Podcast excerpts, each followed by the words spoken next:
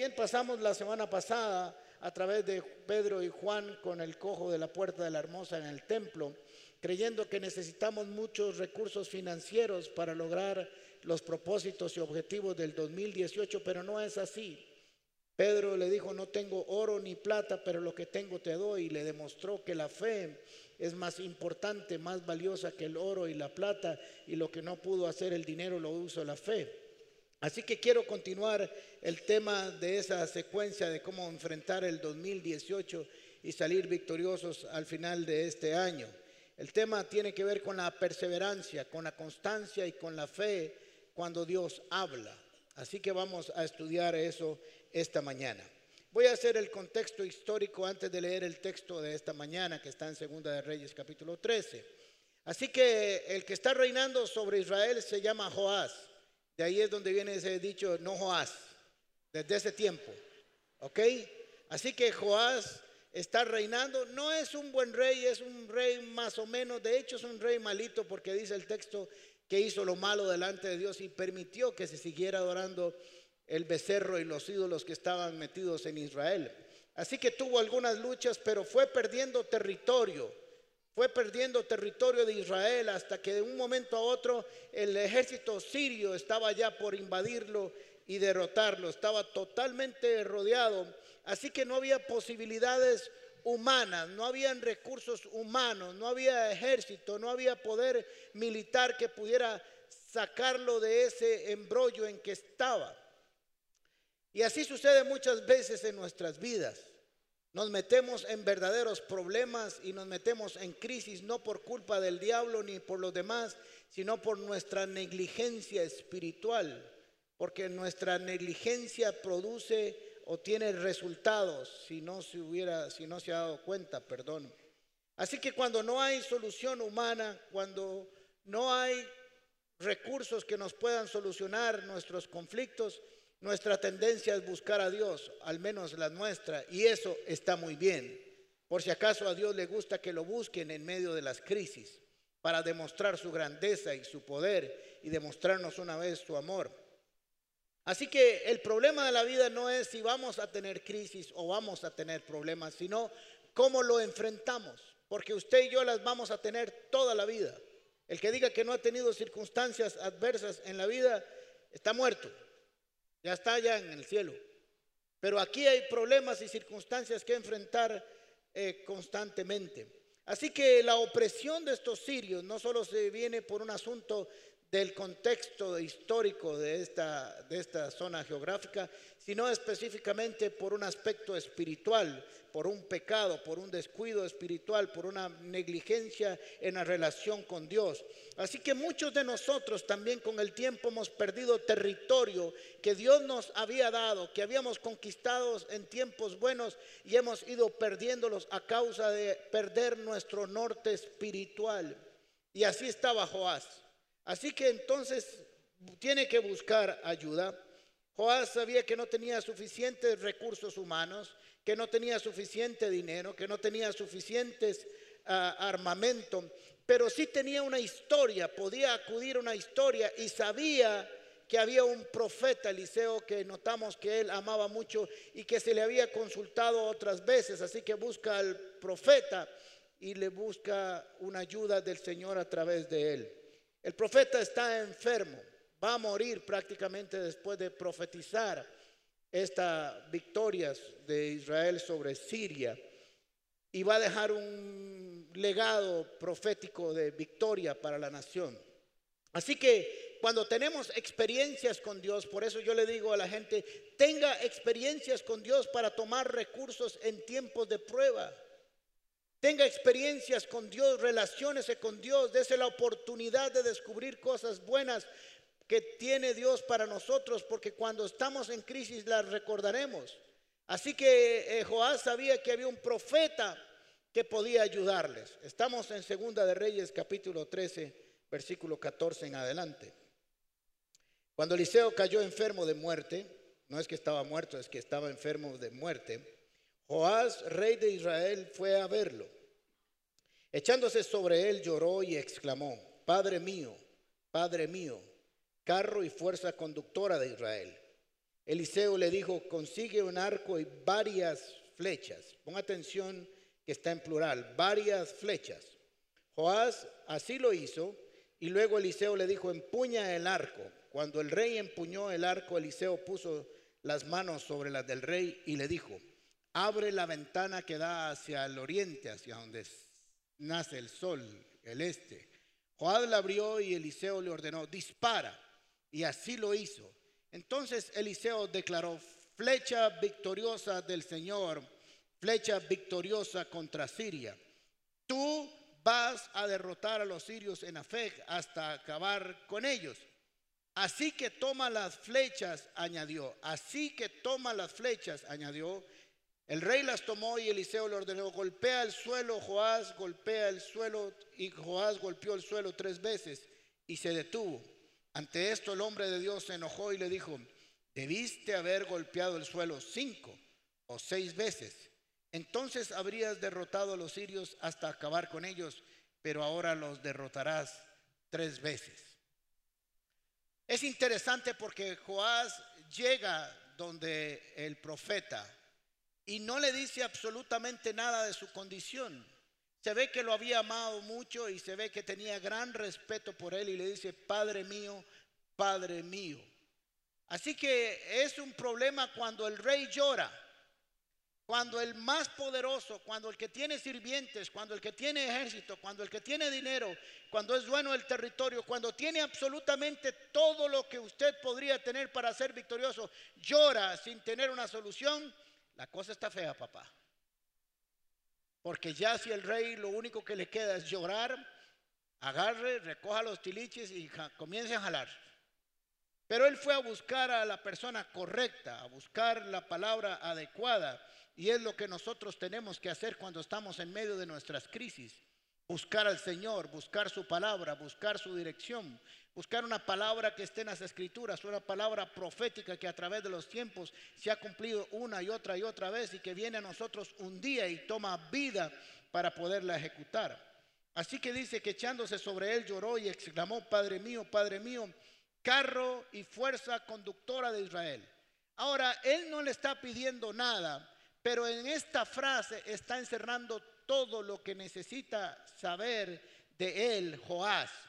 Lo que le está diciendo es, está confesando, es que el poderío de Israel, el poderío militar, el poderío estratégico, las grandes victorias de Israel no estaban en sus fuerzas, en sus caballos, en sus ejércitos, en el entrenamiento de sus hombres, sino en la palabra profética que han tenido siempre para lograr las victorias. Fuerza conductora de Israel y carro Así que está reconociendo que el verdadero poderío militar de Israel ha estado en la palabra de Eliseo. Ahora Eliseo representa a Dios, representa la palabra de Dios, la dirección de Dios, el Espíritu hablando a través de él para dar la voluntad de Dios a este pueblo. Así que él comenzó a reconocer que la verdadera fuerza de Israel nunca estuvo ni siquiera en él como rey, ni en los reyes que tuvieron, ni en los jueces, sino en lo que Dios podía dirigir a su pueblo. Tenemos que entender, usted y yo, que todos los recursos que están a nuestro alcance, unos tienen más, otros tienen menos, nunca van a alcanzar para enfrentar algunos problemas que nosotros vamos a tener. Nunca van a ser suficientes. Y necesitamos entender que nuestra fuerza, nuestro poder está en la palabra de Dios y en la dirección de su Espíritu. Cuando logremos eso, cuando logremos entender a quién buscar, a quién acudir en medio de nuestra situación, nosotros lo vamos a lograr. Joás sabía que la verdadera fuerza de liberación de los enemigos estaba en la palabra profética, en la dirección que Dios le podía dar en sus vidas. Ahora ponga mucha atención a esto que le voy a decir, porque Joás tenía un problema físico. Era un problema material, era un problema con gente, era un problema de recursos. ¿Estamos de acuerdo? Es Siria, es un enemigo. Necesitamos carros, espadas, arcos, flechas, gente, soldados, dinero, provisiones. Era un problema material. pero él sabía que la solución era espiritual. Porque cuando usted mueve lo espiritual, afecta lo material. Y cuando usted mueve lo material, afecta lo espiritual. Por eso tienes que tener mucho cuidado cuando creas que esas cosas están separadas, porque comienzas a tener problemas, porque crees que si afectas algo material no va a tener repercusiones espirituales, o que si tienes, eh, afectas problemas, situaciones espirituales, no afectas lo material. Toda nuestra vida está integralmente relacionado en el poder de Dios. Así que cuando nosotros tengamos problemas físicos, eh, materiales, que ven los ojos humanos, necesitamos buscar una solución del que ve las cosas con la base espiritual. Porque esa es la solución. Así que se dio cuenta que había que trabajar en el área espiritual para lograr una victoria material. Si es así, vean si lo que estoy diciendo es cierto, que cuando tenemos problemas económicos le pedimos a Dios ayuda. Tenemos que entender eso que nuestras vidas tienen que estar cuidadas y protegidas en todas las áreas de nuestra conducta. Así que entonces el profeta comienza a darle una palabra, pero no le va a dar una palabra de ve, oh y el Señor dice que vayas por la derecha y por la izquierda, como hubo otras palabras proféticas para otros reyes, haz esto y lo otro, sino que iba a tener una, un acto profético, iba a ser una, una obra de teatro para que entendiera, para que visualizara en lo material lo que iba a suceder en lo espiritual. Estamos en el mismo efecto. Le iba a demostrar en lo material, en lo físico, lo que iba a suceder en lo espiritual. Y tenemos que entender que nosotros con nuestras conductas y con lo que hacemos demostramos lo que creemos y la doctrina que tenemos con nuestras conductas, con lo que hacemos, con lo que nos desarrollamos. Así que Eliseo le dijo, consígueme un arco y varias flechas. Ahora era el rey de Israel, así que posiblemente andaba con un montón de gente rodeado, guardaespaldas, con flechas y arcos.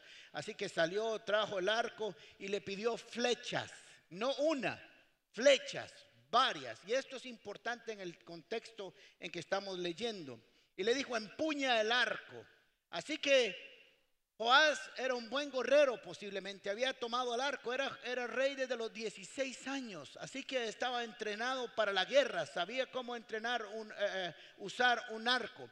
Así que él pone su flecha en el arco, lo estira, es algo que él había hecho toda su vida, tal vez desde niño de los 16 años había estado empuñando el arco, pero en ese momento Eliseo le va a demostrar que no es por su capacidad humana, no es por su entrenamiento. Había agarrado un arco muchas veces, pero en esta ocasión ese arco iba a ser diferente. Ese arco iba a ser ungido, santificado para cumplir un propósito. Ese arco lo había agarrado miles de veces Joás, pero esta vez Dios pondría sus manos sobre él. Y no es lo mismo que hayas hecho muchas cosas por mucho tiempo a que las hagas cuando Dios te ha ungido para eso. Son dos cosas totalmente diferentes. Puede ser que hayas cantado los que están cantando aquí muchas veces en muchos lugares, pero cuando Dios ha decidido que ungirte para alabarle al Señor, cosas diferentes suceden. Es el mismo canto, pero con una unción, con un propósito, con un llamamiento. Así que le digo, empuña el arco y lo que le está diciendo es, vamos a la guerra. Hay guerra. Vamos a la guerra. Empuñó su arco y le puso sus manos. Esta batalla que vas a pelear, le dice el Señor, es diferente. Es una batalla donde el Señor va a pelear contigo.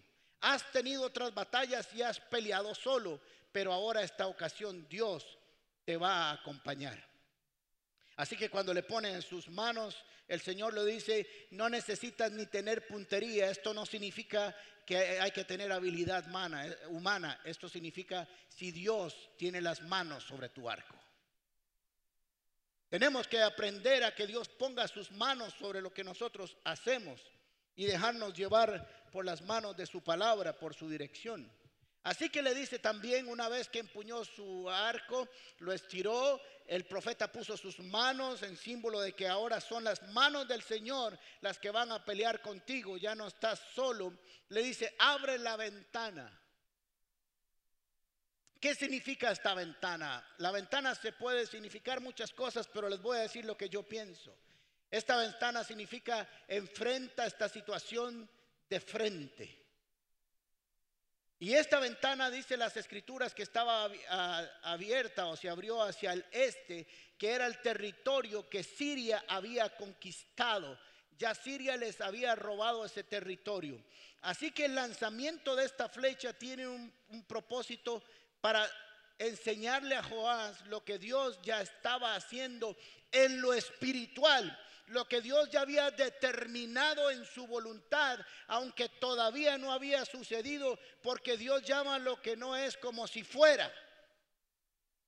Así que le dice, abre esa ventana. Abrir esa ventana significa, esta es una nueva oportunidad, este es un nuevo día, esto no es una ventana más, esta es una ventana que estás abriendo dirigido por las manos de Dios. Así que levantó su arco y su flecha y lo lanzó. Dispara, le dijo, dispara. Ahora yo me imagino que Joás estaba diciendo, ¿y a quién le estoy disparando? ¿Esta hora qué es? El roquillo se nos dañó ya. Está enfermo y está liquidado. Pero yo quiero decirles algo, cuando usted busca la dirección de Dios es para obedecerla, no para cuestionarla. Así que cuando Dios habla, solo hacemos caso. Porque nosotros no sabemos lo que está sucediendo en lo espiritual, pero Dios sí. Así que dispara el arco, sale por esa nueva oportunidad, por esa nueva amanecer, por esa nueva revelación, por una visión diferente de enfrentar el problema. Eliseo necesitaba que tuviera claro, que viera claramente Joás lo que Dios estaba haciendo. Ahora quiero decirles algo también adicional. Dispararon hacia el territorio que Siria había robado. Esto en tiempos de guerra significa lo siguiente. Si yo quisiera ir de guerra a la sabana y quisiera conquistarla, yo mandaba heraldos o militares y ellos agarraban una flecha, las tiraban y ¡pum! Y le decía a los dueños de la sabana, ese territorio voy a ir a conquistarlo y declaro la guerra. Así que cuando Dios le está diciendo, eh, Eliseo le está diciendo a Joás, lanza esa, flecha y hazla caer en territorio enemigo, lo que te estoy diciendo, la guerra ha empezado, pero quiero em, decirte que la guerra ha empezado con Dios. Peleaste solo y perdiste, pero ahora estás peleando de la mano y de la dirección de Dios y esa tierra ya te pertenece de nuevo. Nosotros necesitamos lanzar flechas de carácter profético, flechas con fe, flechas que el Señor nos ha dicho que lancemos a la conquista de los territorios que el enemigo nos ha robado con el matrimonio, con los hijos, con la salud, con la economía, que hemos perdido por muchas razones. La razón no importa, pero Dios está diciendo a cada uno de nosotros que debemos ir a conquistar lo que hemos perdido por la palabra de Dios. Así que Eliseo le ordenó dispara y así lo hizo.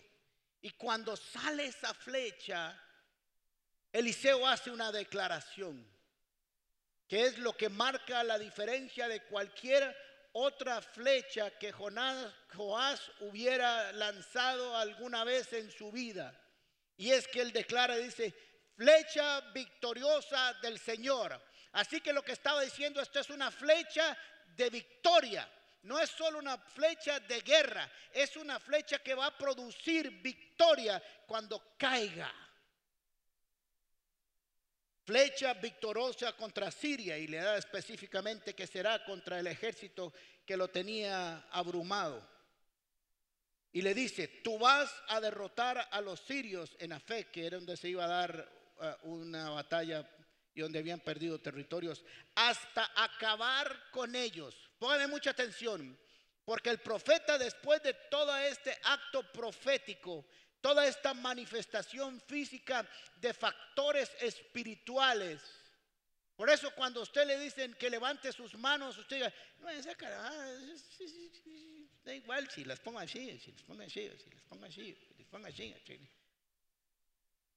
Yo creo que puede ser que sea igual, pero cuando usted reciba la convicción de que esas manos significan algo en su vida, usted no las bajará nunca. No criticamos a los que levantan las manos y no criticamos a los que los tienen abajo. Lo que quiero decirles es que cuando no se oponga, cuando alguien lo invita a hacer un acto profético de su victoria,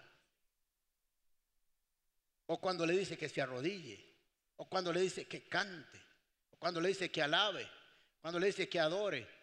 Son actos que significan algo en lo espiritual que se manifiestan con lo material, con lo físico.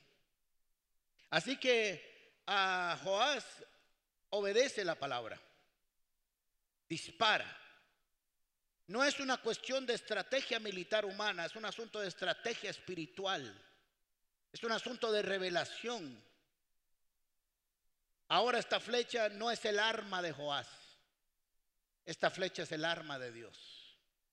Se ha convertido porque dijo, flecha victoriosa de Dios. Le puso nombre, le dijo de quién pertenecía esa flecha. Se la había dado Joás, la había sacado de su ah, ah, estuche de andar ahí las espadas. Pero una vez que el profeta puso su mano y que él disparó bajo la orden de Dios, esa flecha cambió de nombre ya no le pertenecía a él, le pertenecía al dueño del oro y de la plata. Tú vas a derrotar a los sirios en Afec hasta acabar con ellos. Significa que Dios había declarado una victoria absoluta sobre los sirios, completa. No era solo parcial, no era solo recuperar algunos territorios, no era solo algunas batallas, era la guerra absoluta y completa. Porque cuando Dios nos manda a la batalla nos da una victoria completa, absoluta, no nos da a medias. Esta era una visión clara que le transmitió el profeta. Así que le dice algo interesante y le dice, toma las flechas. ¿Se acuerda que le dijo, tráeme un arco y varias flechas? Si hubiera querido utilizar solo una, le pide y tráeme una flecha. Una flecha era el símbolo profético, pero otras no iban a hablar de lo que Dios iba a hacer, póngame mucha atención, sino de lo que Joás había entendido. La primera flecha era lo que Dios iba a hacer con las guerras, con las batallas y con Siria. Pero esta tenía que ver con lo que Joás quería hacer con lo que había recibido. Y le dice, golpea, golpea la tierra con esto. Las versiones más antiguas dicen y clávalas en el suelo, como la primera que habían lanzado y que había caído en territorio enemigo para marcar el ámbito de que Dios iba a darles esa tierra. Golpea, dicen las nuevas versiones. Así que agarró la flecha, las flechas y las golpea una, dos, tres. Y yo me imagino que el Eliseo estaba así viendo a ver cuántas veces las iba a golpear y se detiene en la tercera. Y le dice, no, ¿por qué hiciste eso? ¿Por qué no cinco o seis? ¿Quién te dijo que te detuvieras? Ahora como te detuviste y lo hiciste tres veces, tres victorias tendrás. Y efectivamente en la historia de Joás, solo tres victorias tuvo. Fue el rey que lo precedió a él, que tuvo las victorias absolutas y completas sobre Siria. O sea que estuvo en el momento adecuado para tomarlo todo, pero su negligencia, su pereza, su falta de constancia, su poca espiritualidad se reflejó en un momento importante de su vida. Eliseo quería saber qué iba a hacer Joás con la palabra y con la revelación que había recibido. No con la flecha, sino con la revelación, con la palabra. Había visto una sola flecha en manos del Señor y había recibido que derrotaría a los sirios y sabía que no era una sola batalla, que serían mucho. No eran flechas naturales, eran flechas sobrenaturales, porque ahora esas flechas estaban ungidas de un propósito específico y de una palabra que había recibido de parte de Dios para conquistar al enemigo. ¿Qué hemos hecho nosotros con todo lo que Dios nos ha dado? Con todas las palabras que hemos recibido, con todos los momentos que Dios nos ha hablado y nos ha dicho, haga esto, qué hemos hecho con la palabra de Dios y qué, constancia tenemos con ellas. Las promesas están a nuestro alcance, pero no están en nuestras manos. Hay que traerlas y ponerlas y ejecutarlas. Dios le dijo que iba a ser victorioso contra Siria y se lo dejó claro, pero no le dijo que no tendría que ir a pelear. Solo dijo que él ya había determinado que la victoria estaba en sus manos y que Dios pelearía con ellos y que cada vez que lanzara una flecha ya no sería en lo natural, sino en lo espiritual. ¿Y cómo hacemos nosotros para tomar las victorias de Dios en nuestras vidas? Es interesante porque Él solo golpeó la mitad de las flechas que tenía. Le dijo, ¿por qué no golpeaste cinco, cuatro, cinco o seis? Quiere decir que al menos habían seis flechas. Y él solo golpeó la mitad. La historia espiritual de Joás, su condición espiritual se reflejó en su actitud hacia la palabra profética. Esta actitud representa el conformismo, la apatía, la falta de pasión por ver la obra completa. Aquellos que se ven demasiado, demasiado pronto las victorias, siempre se quedan a medio camino. Tenemos que ser constantes y permanentes en lo que Dios nos ha dado. Por eso para el año 2018, si comienzas a recibir revelación en el enero, no te detengas. Sigue en febrero, sigue en marzo, sigue en abril, sigue en mayo, sigue en julio, en agosto, en septiembre, en octubre. Y aún si es, faltan cinco minutos para el 31 de diciembre, siga insistiendo en lo que Dios le ha dado porque Dios dijo que así debía ser. Pero comenzamos a recibir, venimos a los 12 días, Dios nos comienza a hablar y nos trajo alguna respuesta. Yo quiero decirles que ya tenemos documentando, estamos documentando milagros en esta semana. Milagros de muchos tipos, de sanidades, de provisiones, de familia, etcétera. Pero ahí no se queda todo. Hay muchas otras victorias que ir a conquistar de la mano del Señor. Empezamos a tener algunas victorias con nuestras debilidades. Y cuando hemos vencido una o dos o tres, ya las dejamos ahí. Ya tengo diez debilidades, pero vencí, o seis, pongámosle en el caso que estamos leyendo, pero con tres me conformo. Tenemos algunos pecados que ahí son más de seis que tenemos que trabajar y cuando vamos por el tercero decimos, con el tercero es suficiente. Ya antes no tenía vencido ninguno y ahora tengo vencidos tres. Hasta ahí vamos a llegar.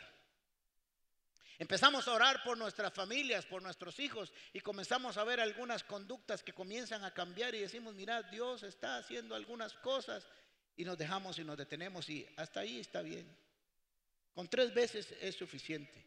Empezamos a tener eh, éxitos en nuestras empresas y comenzamos a ver cómo Dios nos comienza a bendecir cuando ponemos sus principios, su palabra, el mensaje profético más seguro que el mundo conoce. Y de pronto comienza a irnos más o menos y nos detenemos en el tercero. Porque ya las cosas comenzaron a ir bien.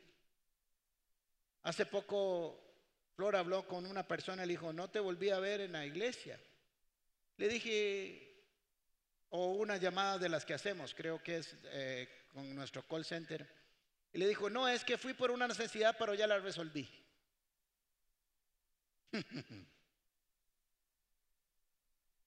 Por dicha que fue la última y que nunca más va a tener otra.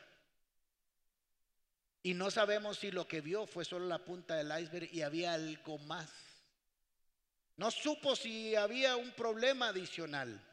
Solo vio que uno se solucionó, pero no supo nunca ir a conquistar más de ese territorio. Así que nos quedamos con uno o dos o tres golpes. Empezamos a tener y ver en nuestros estudios milagros, en nuestra profesión, en nuestro ejercicio. Y con unas, dos, tres cosas que mejoren, con eso nos quedamos. Necesitamos entender que tenemos que pasar de lo ordinario, del golpe ordinario de la vida a lo extraordinario. Empezar a vivir en lo sobrenatural. Y cuando hablamos de lo sobrenatural, no quiere decir que usted anda ahí por la calle y anda y, y la gente le dice, ¿por qué brinca? No es que el Espíritu me vino de pronto y yo camino en lo sobrenatural o en el aire. No, no, vivir en lo sobrenatural es entender que hay otra esfera de manifestación que nosotros tenemos que participar. Y que nosotros vivimos bajo la dirección del Espíritu Santo y que tiene revelaciones extraordinarias aún en cómo construir una casa, en cómo enfrentar los problemas diarios de manera de lo que es natural, de una manera sobrenatural. Dios nos da grandes oportunidades y las interrumpimos demasiado pronto. Venimos a los 12 días. Suceden cosas extraordinarias. Es donde más gente viene a través de todo el año. Pero con los meses, según nuestra estadística, comienza a ver así.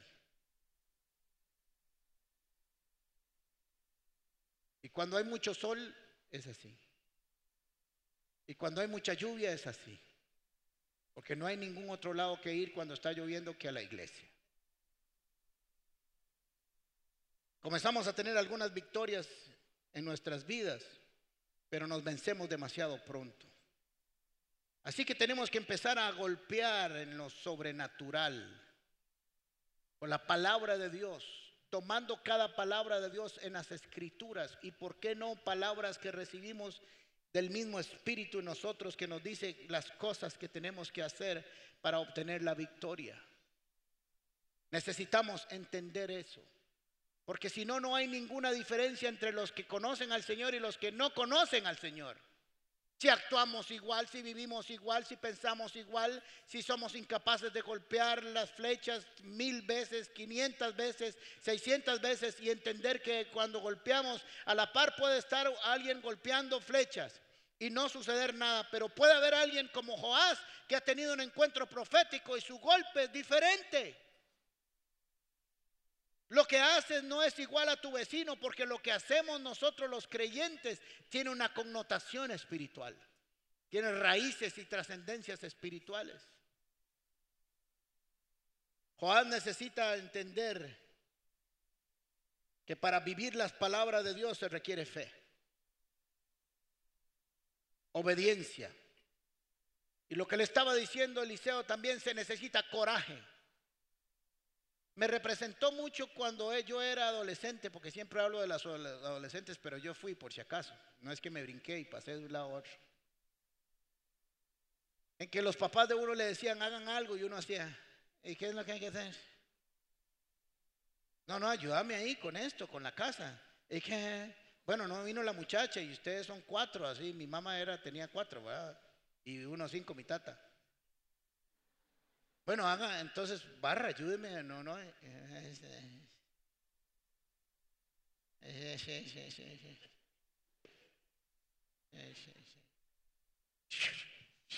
Ya. Yo me imagino a Joás y donde le dieron las, las flechas y le golpea las Más. O con tres está bien. Eliseo, no, qué clase de bestia. No, no dijo eso, no dijo eso. Eliseo necesitaba enseñarle a Joás que aún habiendo disparado la flecha del Señor, la flecha victoriosa, tenía que tener coraje para conquistar la tierra. Lo que Dios declaró eh, sobre esa tierra tenía que ser conquistado por hombres y mujeres de fe. Miren la tierra prometida. La tierra prometida, el Señor le dice, vaya y conquisten aquella tierra que ya les di, que les pertenece. Pero tienen que ir a pelear. Y tienen que creer. Y tienen que hacerlo en santidad. Y tienen que hacerlo en obediencia. Y tienen que cumplir los que yo les diga. Porque así se conquista. Ya es de ustedes en el cielo una determinación que así sería. Pero en la tierra tienen que haber hombres y mujeres que tomen esa determinación y la crean y hacer la verdad. Así es como funciona. Las promesas de Dios, ocho mil promesas de Dios en las escrituras, comienzan a transcurrir a través del tiempo de la historia y van pasando a través de los años y solo se hacen realidad cuando se cruza con hombres y mujeres que las creen y las ponen en acción. No solamente las creen, sino comienzan a vivirlas. Se necesita fe, obediencia, valentía, coraje. El cristianismo es un asunto de coraje, de valentía, porque todo el sistema en que vivimos se levanta contra nosotros para decirnos que no lo vamos a lograr, que estamos equivocados, que eso está viejo, que eso está añejo y que no va a servirte.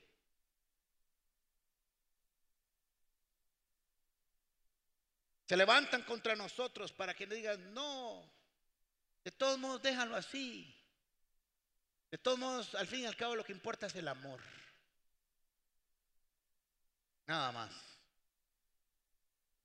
Usted puede tener mucho amor a su esposa, pero si no le lleva comidita y paga la luz, el agua, el teléfono, el amor se acaba. Y menos si no hay ropa. Es importante cuidar a nuestras esposas. Aunque haya mucho amor, el amor se refleja, se manifiesta, es evidente. Así que tenía que haber determinación también. Esto habla de determinación acerca de un propósito. Habla de perseverancia. Habla de una fe incompleta cuando eh, creyó solo parte de la profecía, parte de lo que iba a suceder. Muchas veces nosotros tenemos victorias incompletas. Es que no ha visto por completo la voluntad de Dios ejecutada en mi vida y tal vez le diría, pero si te dije que siguieras golpeando, ¿quién te dijo que te detuvieras? ¿Quién te dijo que te detuvieras? ¿Quién te dijo que te detuvieras? El Señor prometió una victoria con tus hijos y tu esposo o tu economía o tu salud. ¿Quién te dijo que te detuvieras?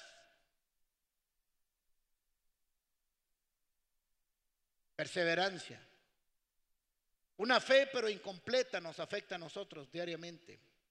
Hay que tener fe para el milagro, pero hay que tener más fe para el proceso.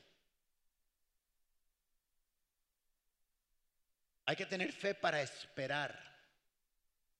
Fe para entender que la tierra prometida no se conquista en un día, sino que duraron muchos meses en hacerlo, muchos años en que se diera por completo. El Señor te da la victoria, tómala. Pero necesita gente que la crea y que camine por ella. Porque miren qué interesante que el Señor nos llama más que victoriosos, aun cuando ni siquiera ha empezado la batalla. Pero necesita gente de garra, de fe, de perseverancia, de constancia, de lucha, porque los valientes son los que arrebatan el reino de los cielos. Así que, ¿qué palabra es la que Dios ha dado a tu vida? ¿Qué representa la palabra de Dios? La ventana está abierta. Abre la ventana, un nuevo amanecer, una nueva oportunidad, una nueva forma de hacer las cosas, una nueva forma de guerrear, una nueva dimensión de las batallas. Una nueva oportunidad es no estés en tinieblas, sale, enfrenta la vida, ponle la cara al sol y comienza a ir por lo que Dios te ha dado, pero tienes que moverte. No puedes quedarte esperando. Tienes que salir a la conquista. Y golpea las flechas, y golpea las flechas. En la mañana golpea las flechas, al mediodía golpea las flechas, en la tarde golpea las flechas. Y cuando parece que el enemigo no se ha ido, compra más flechas y sigue golpeándolas y sigue adreándoles hasta que Dios complete su palabra profética en tu vida, según lo ha determinado.